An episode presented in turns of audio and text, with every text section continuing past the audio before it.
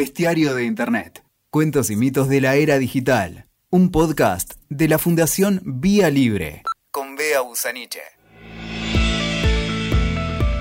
Bueno, hoy en el podcast otra vez tenemos dos invitadas y otra vez tenemos un podcast federal. Nos vamos a ir eh, brevemente a dos provincias, a Jujuy y a Córdoba.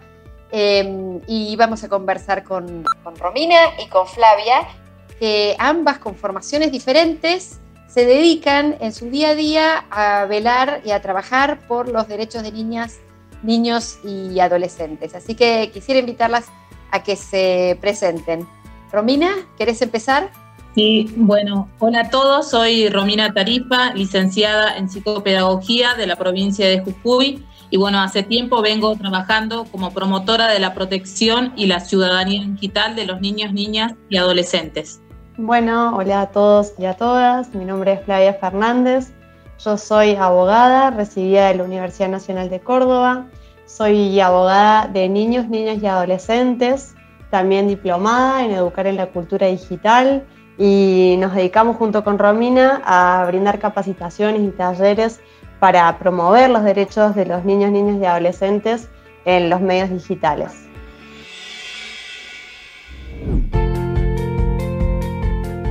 Bueno, muchísimas gracias por sumarse. Para nosotras es eh, súper importante trabajar el tema de, niños, niñas y adolescentes en, este podcast porque muchas veces nos pasa que nos preguntan a Vía Libre, nosotros trabajamos temas de privacidad, eh, y claro, cuando hablamos de niños, niñas y adolescentes, estamos hablando eh, no de cualquier persona, sino de una población particularmente protegida y particularmente eh, que, que, requiere determinados cuidados especiales, porque bueno, tienen determinadas características, tienen una convención de los derechos del niño, tienen regulaciones que protegen especialmente a niños, niñas y adolescentes. Em, y quería preguntar, em, empezar un poco por, algo que dijo Romina con su especialización en ciudadanía digital de niños, niñas y adolescentes. ¿De qué estamos hablando cuando hablamos de esto, Romina? Sí, bien, cuando hablamos sobre ciudadanía digital de los niños, niñas y adolescentes, estamos haciendo referencia, en primer lugar, a que, este mundo digital, este mundo de las redes sociales, de Internet, es parte de nuestra realidad cotidiana. ¿sí? Entonces, todo lo que acontece ahí es real y genera consecuencias. En este sentido, este mundo digital es un espacio público más, ¿no? Donde nos expresamos ciudadanos, en este caso los chicos, con derechos y con deberes, ¿no? En este sentido es que creemos que uno de los desafíos del sistema educativo formal, de los padres, de los adultos en general, justamente es brindarles herramientas a los chicos para que puedan construir una buena ciudadanía digital para convivir ¿no? con este mundo conectado que está y va a seguir estando a mediano plazo. Claro, y, pensamos en herramientas, pero por ejemplo los, chicos y las chicas tienen, están amparados por la Convención de los, de Derechos del Niño. Eh, a nosotros en Vía Libre muchas veces nos preocupa la cuestión de la privacidad, trabajamos en la cuestión de la privacidad, en la protección de datos personales. Eh, y me parece que es importante también pensar que los chicos y las chicas también tienen derecho a la privacidad. ¿En qué medida está custodiado el derecho a la privacidad de los chicos, más allá de la ley de protección de datos o de la regulación general que tenemos? ¿Hay alguna protección especial que tienen los chicos y las chicas? Bueno, primero tenemos que saber que el documento base del que tenemos que partir para tratar temas que involucren a infancias y adolescencias es esta Convención de los Derechos del Niño, que fue este, aprobada en el seno de Naciones Unidas en 1989 y que representa el consenso de las diferentes culturas, de los distintos sistemas jurídicos de la humanidad en todo lo referido a infancias. Esta convención es muy importante porque a partir de su sanción se produce un cambio de paradigma, es decir, marcó un antes y un después en la concepción de la infancia, ya que se deja de considerar a los niños y niñas como objeto de protección pasando a ser sujetos de derecho. O sea, se les reconocen eh, principios, derechos que son propios de su grupo social, es decir, de personas que se encuentran en pleno desarrollo madurativo. Este reconocimiento de los niños, niñas y adolescentes como sujeto de derecho implica reconocerlos como individuos, como miembros de una comunidad, con derechos y responsabilidades que son apropiadas según su edad y según su grado de madurez. Aparte de la Convención de los Derechos del Niño, nosotros tenemos también la Ley 26061, que es la Ley de Protección Integral de Niños, Niñas y Adolescentes, que fue bajando la línea de la Convención de los Derechos del Niño y por supuesto también el Código Civil y Comercial. Pero toda nuestra legislación interna es acorde a esta convención. Y, la Ley de Protección Integral de, Niños, Niñas y Adolescentes incluye el derecho a la privacidad, ¿verdad? Por supuesto, incluye el derecho a la privacidad y también el derecho a la intimidad, el derecho a la imagen, el derecho al honor. Entonces, este, nosotros siempre nos preguntamos lo siguiente. Sabemos que hace más de 30 años los niños, niñas y adolescentes han sido reconocidos como los titulares de sus derechos, ¿no? De estos derechos que contempla tanto la 26061 como la Convención. Derecho a la imagen, a la intimidad, honor y dignidad. Entonces, los adultos tenemos que preguntarnos si mediante nuestras acciones tomamos en serio esta condición de sujetos de derecho de los chicos y chicas o si en realidad seguimos perpetuando un paradigma tutelar de la infancia. Es decir, al publicar indiscriminadamente la crianza de los niños, niñas y adolescentes en mi propio perfil, yo estoy considerándolos como titulares del derecho de su imagen, a su honor, a su intimidad. Creo que la primera respuesta es que no, es que no estamos considerando que esta práctica, conocida comúnmente como el sharenting, es una práctica totalmente adultocéntrica, en donde no está presente el consentimiento de los niños, niñas y adolescentes, o en donde se minimiza su opinión. Es decir, no se les pregunta si ellos están de acuerdo o no con que su imagen se vea representada en alguna red social o perfil de un adulto. Directamente lo que se hace es se comparte, se publica esa foto, creándoles de esa forma huella digital, que es algo que deberían generar ellos mismos cuando quieran y si es que lo quieren hacer. O sea, los chicos y las chicas son los verdaderos titulares del derecho a su imagen, son ellos mismos quienes deben decidir y gestionar su propia identidad digital y su propia reputación online, lo cual trae como consecuencia para los adultos una prohibición, que es la de no exponer, no difundir ni divulgar datos o imágenes de ellos en contra de su voluntad.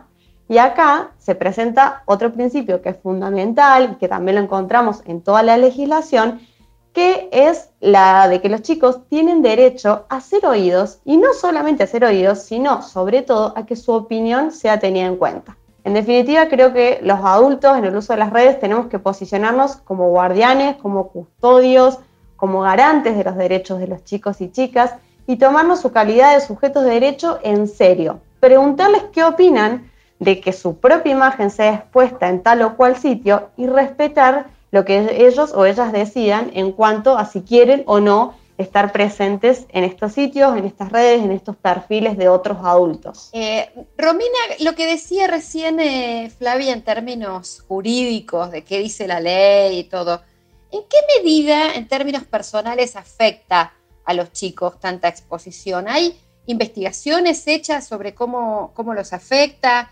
Eh, ¿Sabemos cómo los afecta a los chicos? ¿Qué, qué ¿Qué sabemos concretamente sobre la exposición permanente de los chicos en las redes sociales?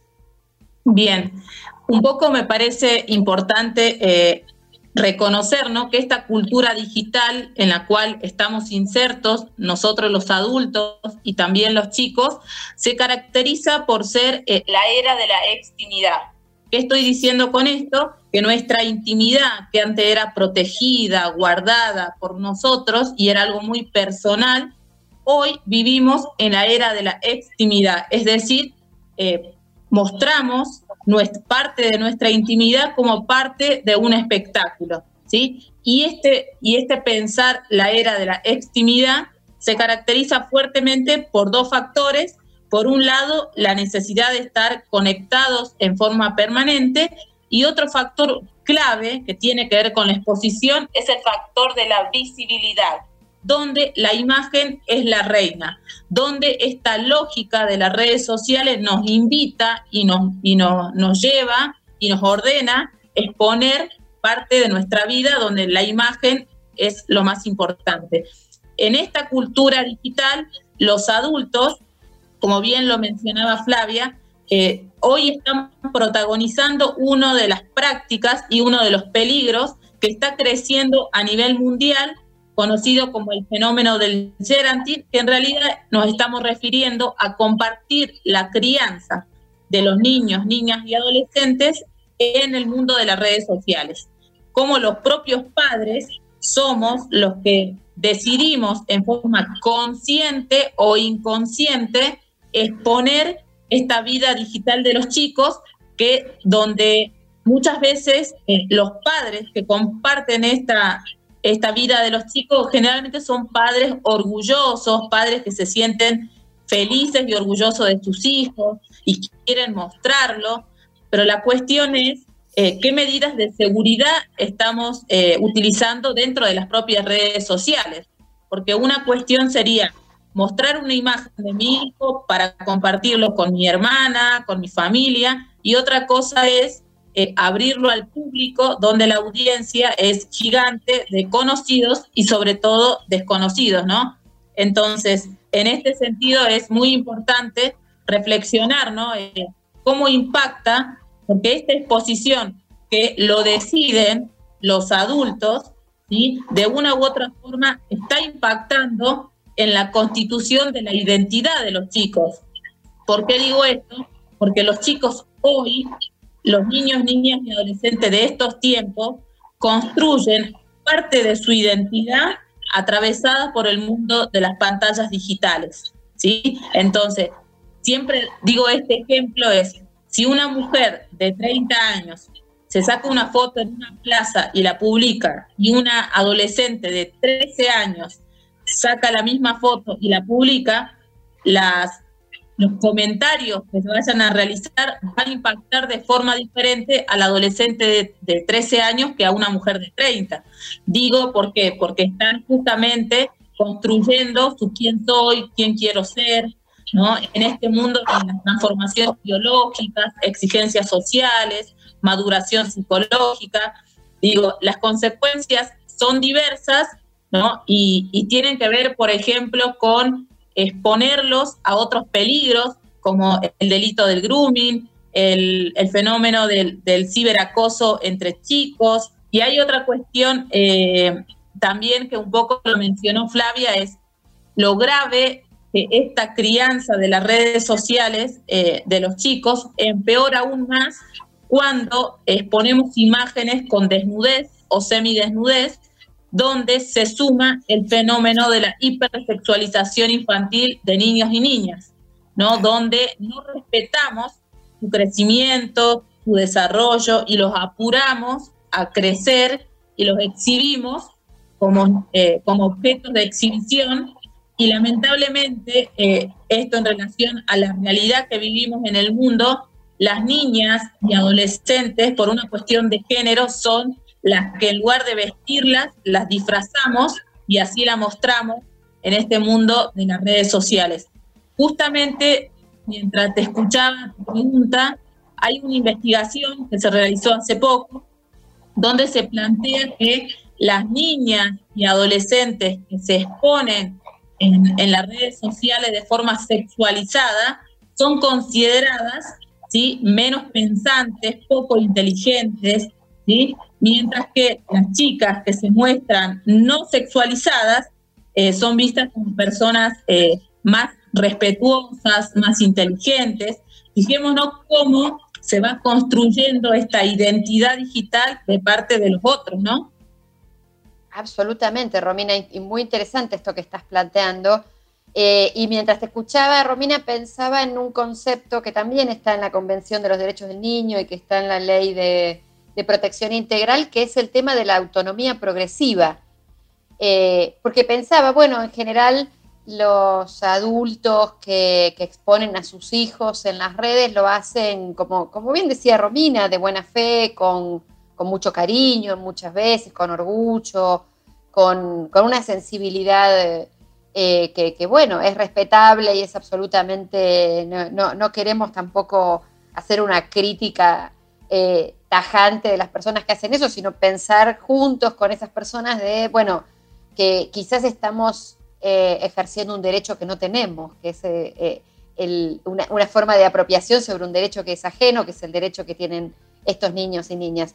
Em, y cuando Flavia recién decía el tema del derecho a ser oídos y a que su voz sea efectivamente tomada en cuenta, que eso en general lo vemos como muy, muy claro eh, pensado desde el punto de vista de los tribunales, digo, está hablando no sin eh, sus trabas y sus problemas, pero sí eso está instalado que en los tribunales los chicos y las chicas tienen cada vez más derecho, o sea, tienen el derecho y ese derecho está siendo cada vez más puesto en acción en los distintos tribunales. Pero cuando lo pensamos desde el punto de vista de las propias familias em, y pensamos el concepto de la autonomía progresiva, ¿Cómo deberíamos abordar esta cuestión? Porque si uno piensa, bueno, se empieza a exponer un bebé o una niña, un niño de dos, tres años, ¿en qué momento le preguntamos a los chicos?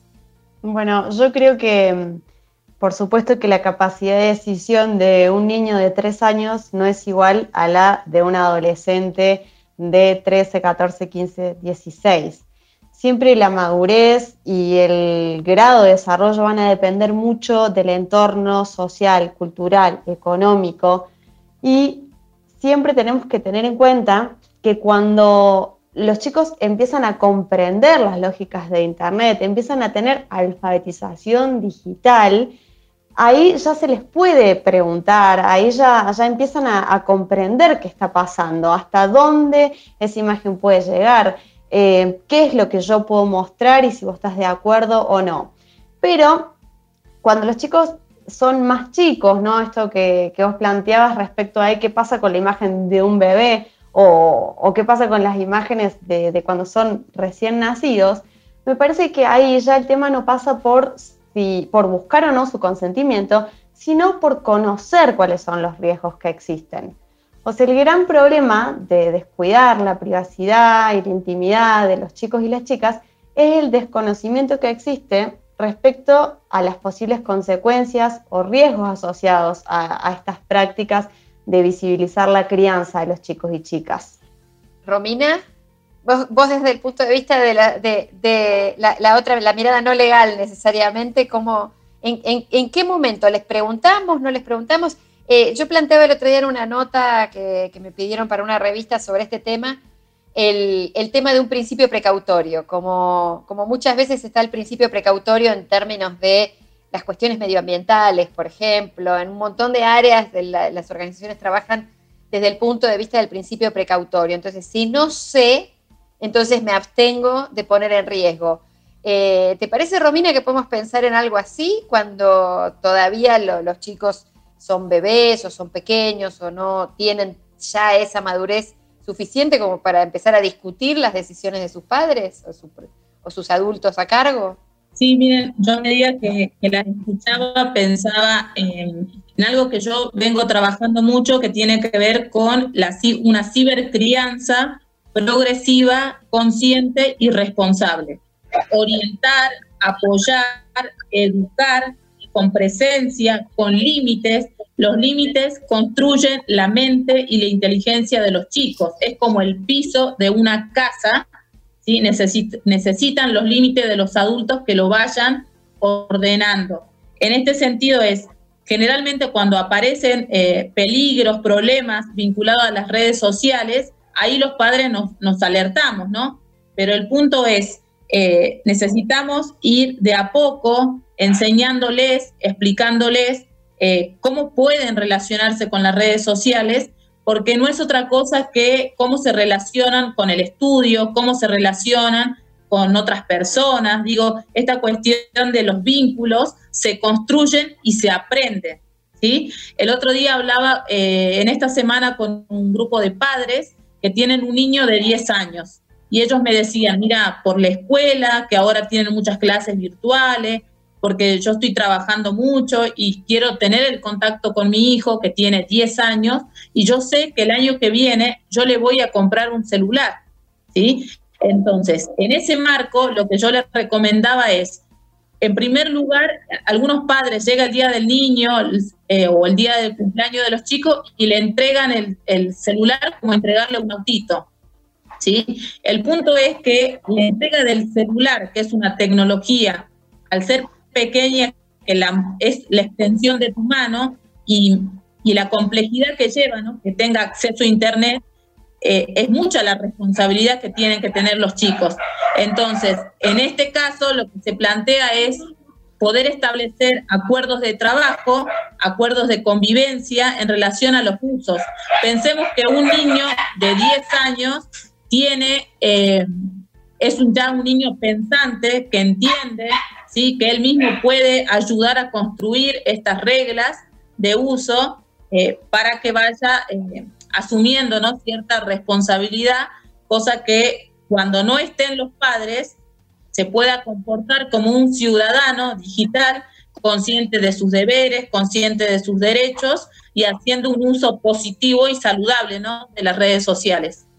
Claro, porque cuando, cuando los chicos están en el espacio público y uno va pensando los pasos de la crianza eh, y uno ve, bueno, el, el, espacio analógico, digamos, uno al principio cuando recién empiezan a caminar los lleva, eh, eh, primero lo lleva en el cochecito, después lo lleva caminando de la mano, después paulatinamente empieza a soltarlos, después paulatinamente cruzan las calles de una forma y después empiezan a cruzar solos y así uno va generando esas pequeñas autonomías en las cuales los va acompañando en esa madurez frente a los nuevos entornos en los que va ganando, va ganando lugar. Y aparece el espacio de las redes sociales, como, como decía Romina antes, como un nuevo espacio semipúblico, podemos llamarlo, porque si bien es un espacio privado de empresas, de Facebook, de Twitter, de Instagram, de TikTok, son espacios que son privados, pero ofician como una esfera pública en la cual hay exposición, hay personas extrañas, eh, hay personas que te conocen un poquito, hay personas que te conocen mucho, eh, pero de alguna forma se están eh, generando lugares de circulación de una esfera semipública eh, y no los estamos acompañando quizás lo suficiente o, no lo estamos, no estamos acompañando de una forma quizás consciente o, en esa, o con esa idea crítica de, bueno, nadie va a soltar la mano rápidamente a un niño o niña que no considera que ya está maduro para, como para cruzar la calle solo. Eh, los invitamos a cruzar primero las calles más sencillas, después las avenidas y así. Pero en el mundo virtual parece que les damos un dispositivo y que como total están dentro de casa y están ahí quizás sentados en el sillón o en su dormitorio o están con sus, eh, el resto de su familia, sus hermanitos. Eh, bueno, están acá, los tengo a la vista, pero sin embargo están transitando por una esfera pública. ¿Tenemos esa conciencia cuando, cuando los estamos educando? Eh, es, necesario trabajar? ¿En qué, ¿En qué áreas ven ustedes que hace falta o que hay una vacancia de un lugar de trabajo sobre estas, sobre estas realidades? Bueno, en relación a este punto, me parece importante que, que hablemos sobre desmitificar esto tan nombrado respecto a que los chicos y chicas son nativos digitales. Sabemos que en el año 2001 Mark Prensky crea estos conceptos ¿no? de inmigrante digital y de nativo digital, considerando los inmigrantes digitales como las personas a las cuales las tecnologías le fueron llegando a lo largo de su vida, es decir, los que fuimos pasando de un mundo analógico a un mundo digital de forma despacita, y este, mientras que los nativos digitales vendrían a ser los chicos y chicas que nacieron a partir de una época en la que todas las tecnologías que hoy conocemos y usamos ya existían. Es decir, los chicos no ven a la tecnología como algo novedoso, algo nuevo, sino que piensan que, bueno, el mundo es así, el mundo es un mundo tecnológico.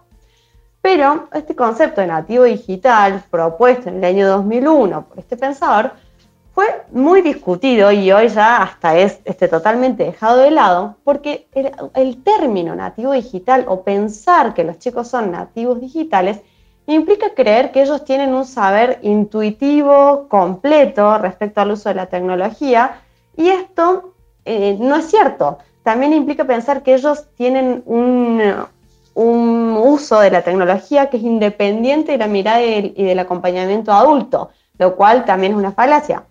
La relación con los medios digitales, más allá de las habilidades de uso que tengan los chicos, es decir, más allá de si son excelentes editando videos o haciendo contenido para las redes, etcétera, siempre tiene que implicar un acompañamiento adulto. para que eso les permita construir un pensamiento crítico en el uso de Internet, en el uso de las redes sociales. Es decir, los adultos los vamos a acompañar para ayudarles a crear criterios, para darse cuenta cuando están en peligro, para saber, por ejemplo, si una información que están leyendo es cierta o no. Un adulto que acompaña, aunque no sepa nada de tecnología, o sea, muchas veces en los talleres que nosotros damos, los adultos nos ponen como excusa de que ellos no conocen nada de tecnología. Y dicen, bueno, pero yo no sé nada de tecnología y él la maneja tan bien o ella la maneja tan bien que yo no tengo nada que hacer ahí al lado. Entonces nosotros explicamos que aunque no se sepa nada de tecnología, el adulto lo que tiene que hacer es generar pensamiento crítico en los chicos, lo que es fundamental para que puedan detectar cuando están en riesgo.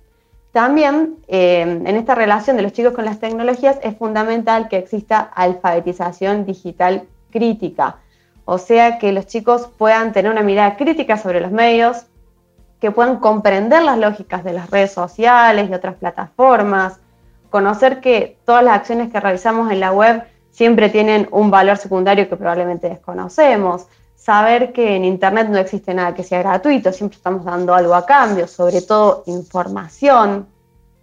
Y bueno, en definitiva, em, creo que entre medio de las soluciones binarias que, siempre están presentes entre confiar en la tecnología o prohibirlas, entre medio de estas dos soluciones siempre está el diálogo, el ayudar a desarrollar criterio, eh, la alfabetización, el acompañamiento.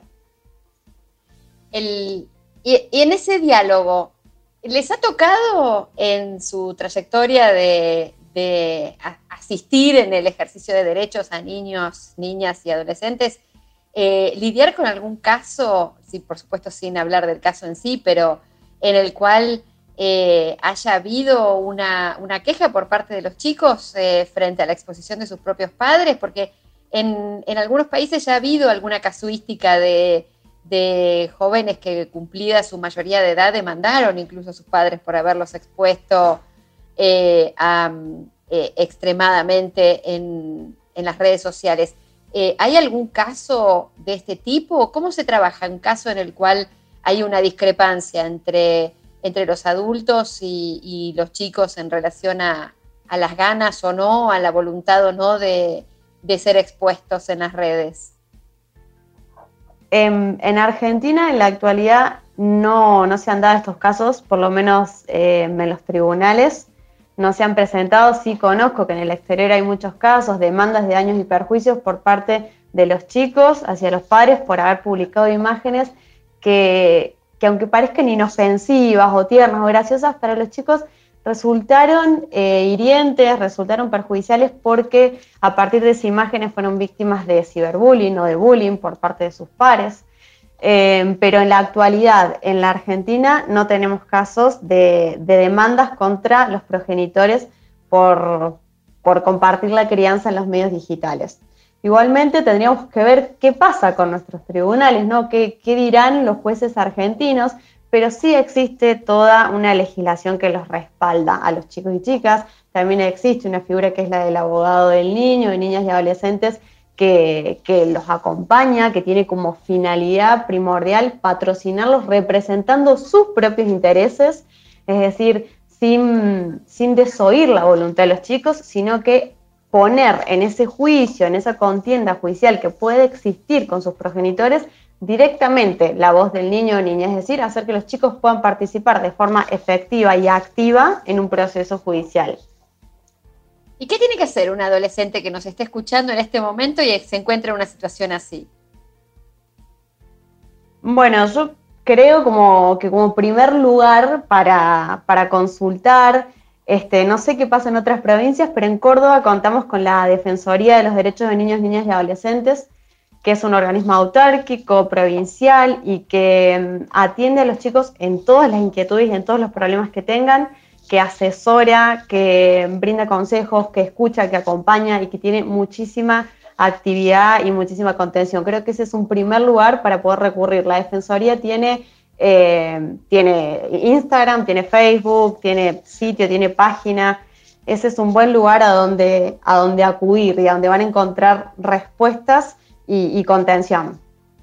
Sí, ahí si me permite, quería agregar en relación a lo que comentaba Flavia, pensaba en esto, ¿no? De, cómo los adultos eh, no todavía no somos conscientes, por un lado, que eh, quizás si le decimos a un padre, imprimí foto de tus hijos y anda a repartirlo afuera de tu casa a todos los que pasan, no lo harían. Sin embargo, sí lo exponen en las redes sociales.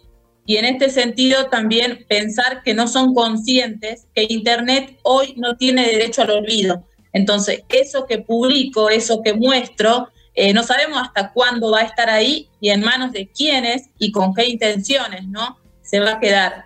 A medida que las escuchaba, pensaba eh, en un caso que, tuve acá en, la provincia de Jujuy, donde una mamá, eh, en pleno, esto fue entre enero, febrero, en época de calor, saca fotos eh, cerca de una pileta a sus tres niñas de dos, cuatro, seis años, ¿no? Y le saca una foto bien de cerca donde se veía perfectamente el cuerpo de las tres niñas.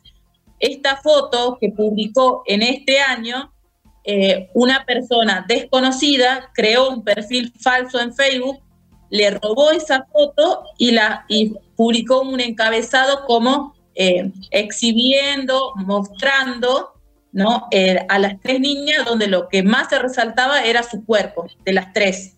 ¿sí? Entonces, a partir de ese hecho, eh, algunos conocidos de la madre identifican a las niñas, automáticamente ella realiza un, un mensaje de, reclamando lo que estaba pasando, con lo que conocemos como el famoso escrache, cuando logro comunicarme con ella, le pregunto si había concretado la denuncia y me dijo que no. Todavía no había realizado la denuncia, pero fue una mamá que estaba totalmente asombrada, indignada y muy desbordada porque nunca se imaginó que alguien eh, iba a hacer eso con la foto de, de sus niñas. ¿no? Luego pudo concretar la denuncia, pero digo, ¿cómo una simple exposición, entre comillas, puede llevar a que esas imágenes puedan difundirse eh, como material de abuso sexual contra niños, niñas y adolescentes, ¿no? Lo cual ya estamos eh, planteando una situación más grave, ¿no? Eh, en, en, relación al impacto que pueden vivir los chicos. Claro, pero nosotros hablábamos la vez pasada sobre el tema justamente que estábamos hablando antes del tema del grooming, en cómo la tarea que tienen aquellas personas que, cometen este tipo de, prácticas, que son eh, personas que, están en condiciones de, intentar abusar de un niño o una niña, eh, cómo tratan de ganar rápidamente confianza en estos, en los chicos para obtener, bueno, lo que, lo que finalmente buscan, que es o fotografías de su intimidad o eventualmente incluso hasta encuentros presenciales cuando se trata de chicos y chicas que ya se mueven, eh, que tienen una edad en la cual se pueden mover solos eh, eh, e ir a, un eventual encuentro con un, con un potencial, con, con, una persona potencialmente abusadora.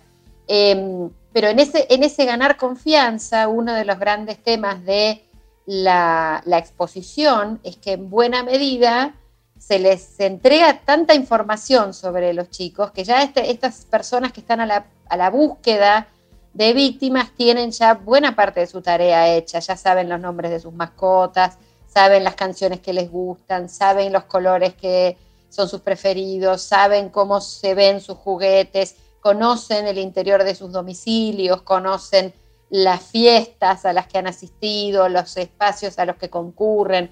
Hay todo un trabajo de inteligencia, si se, quiere, que, en otra oportunidad tenían que hacer quienes estaban a la, búsqueda de víctimas, que hoy día está servida en, los niveles extremos de exposición que hay en muchos, en muchos casos y cada vez más. Em, entonces, porque es claro, siempre pensamos en el grooming y en, las prácticas de abuso desde el punto de vista penal, pero una vez que es el derecho penal el que entra a terciar, el daño ya está hecho. Y si ya el daño está hecho, entonces es importante, eh, digamos, por supuesto, la búsqueda de justicia, pero el daño muchas veces es irreparable cuando ya está hecho. Entonces, pensar las estrategias para prevenir estas cuestiones hacen no solo al acompañamiento, porque la verdad es que también eh, está esa pregunta de hasta qué punto los adultos nos podemos meter en la vida online de los chicos y las chicas. ¿Cuál es el momento en el que podemos revisar ese celular que, es, que tienen y en qué momento debemos dejar de revisar ese celular? Eh, que también es una pregunta que me parece válida porque eh, hasta qué punto los adultos podemos seguir revisando el celular cuando los chicos y las chicas ya tienen determinada edad. Digo, a los 12, a los 14, a los 15, a los 16? ¿En qué momento los adultos dejamos de estar ahí en esa presencia casi, ya, que se torna invasiva de la, de la, privacidad de los chicos? Sí, justamente esta, esta pregunta ¿no? que estás planteando es una pregunta que es muy frecuente que lo realicen los padres, eh, porque está esta cuestión de decir, bueno, porque lo estoy protegiendo, voy y le reviso el celular cuando no está. ¿Sí? O cuando se está bañando. La cuestión es, no es lo mismo controlar, supervisar a un niño de 9, 10, 11 años a un, a un adolescente de 15, 16 años, ¿sí? Como bien mencionabas, con la intención de proteger podemos eh, invadir su privacidad, atropellar su individualidad, ¿no? Entonces eh, estaríamos haciendo lo contrario. Por eso, eh, en, en, en, esta, en este sentido, Flavia también mencionaba, siempre orientamos a la, construcción de un diálogo de confianza, que sea frecuente, ¿no? donde le brindemos herramientas a los chicos para progresivamente que se vayan apropiando del espacio con responsabilidad, con conciencia, ¿no? y se vayan adquiriendo herramientas de autoprotección eh, para que cada vez eh, no tengamos nosotros que, que sí o sí estar nosotros, sino que ellos tengan indicadores de alarma, ellos eh, sean conscientes de cuáles son sus derechos. Digo, en esto pensamos en una alfabetización digital que plantee no tan solo cuestiones digitales técnicas, como bien lo mencionaba Flavia, de este conocimiento instrumental que seguro los chicos la tienen mejor desarrolladas que nosotros, sino pensar qué pasa con las habilidades cognitivas, qué pasa con las habilidades sociales, con las habilidades emocionales, en cómo se comunican, cómo desarrollan el pensamiento crítico, cómo resuelven los conflictos. Digo, eh, son como distintas eh, habilidades necesarias para el desarrollo de una persona con o sin eh, mundo digital, ¿no? Pero que en este mundo digital eh, cobra eh, relevancia sin dudas.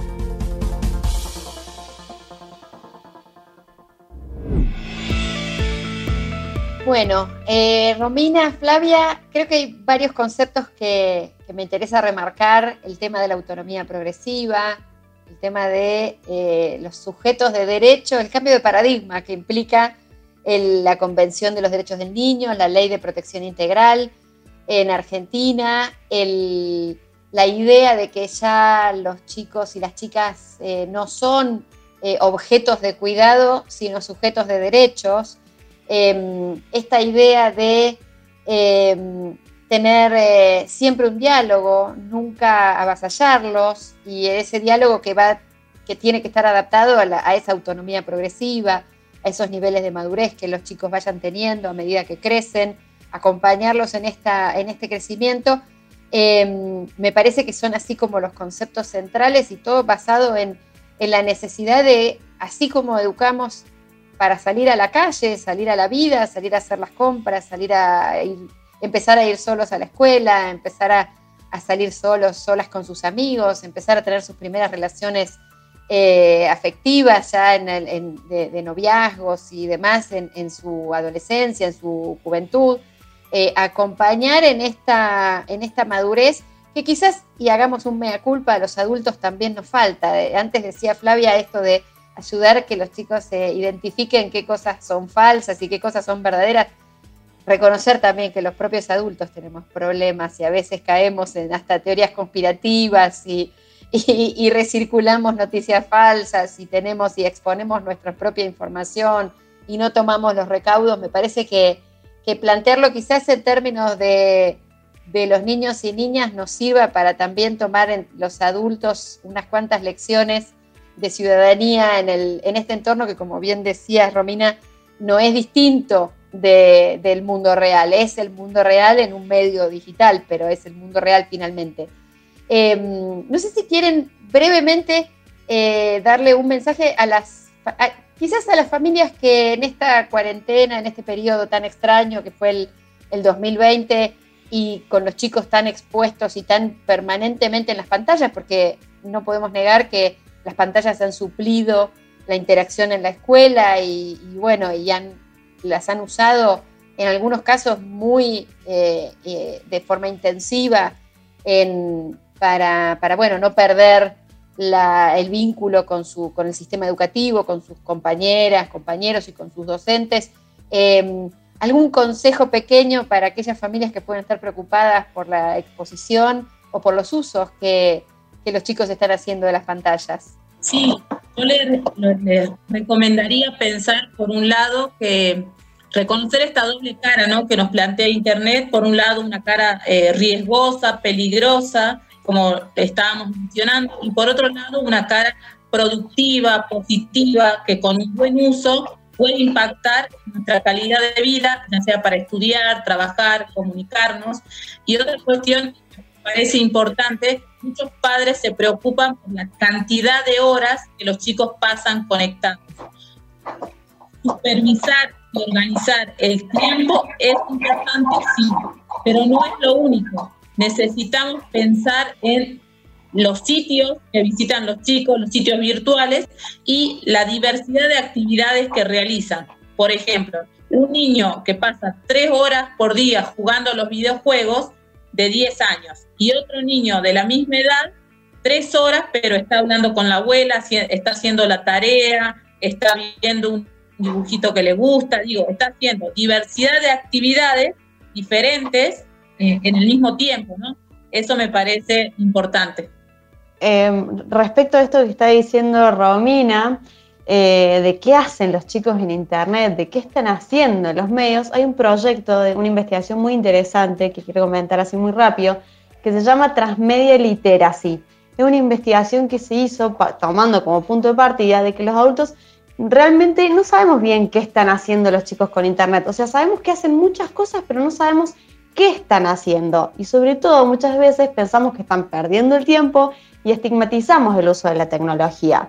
Y la realidad que demuestra esta investigación es que los chicos están aprendiendo a hacer muchas cosas que no aprenden en la escuela ni tampoco aprenden en las casas. Entonces, em, como una conclusión de esta investigación, se demostró que los chicos, mediante el uso de Internet, aprenden más de 200 tipos de competencias distintas que solo lo aprenden mediante el uso de Internet. Por ejemplo, cómo eh, hacer fanfiction, estas historias de ficción a partir de libros reales o de, de películas reales. En Internet hay, por ejemplo, más de 700.000 historias sobre Harry Potter. Es, y son de fanfiction, algo que nadie les enseñó a hacer, que aprendieron ellos mediante el uso de la tecnología. Entonces, no solo se trata de demonizar y ver toda la parte negativa que tiene Internet, sino también de conocer qué hacen, de conocer eh, qué están aprendiendo y cuáles son esas estrategias de aprendizaje informal que surgen solamente a través de Internet. En relación a estas estrategias de aprendizaje informal, una de las principales es la imitación y también lo hacemos los adultos todo lo hacemos mediante YouTube, viendo tutoriales. YouTube es la plataforma más usada por los jóvenes en la Argentina en todos los niveles socioeconómicos.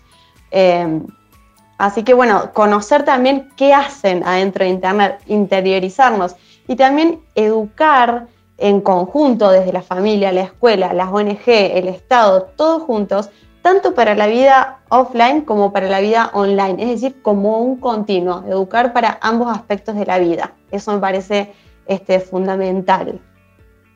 Bueno, Flavia, Romina, muchísimas gracias por haber estado con nosotros hoy en este podcast y por el trabajo que hacen. Muchas gracias a ustedes. Muchas gracias. Escuchaste Bestiario de Internet con Bea Busaniche. WeToker. Sumamos las partes.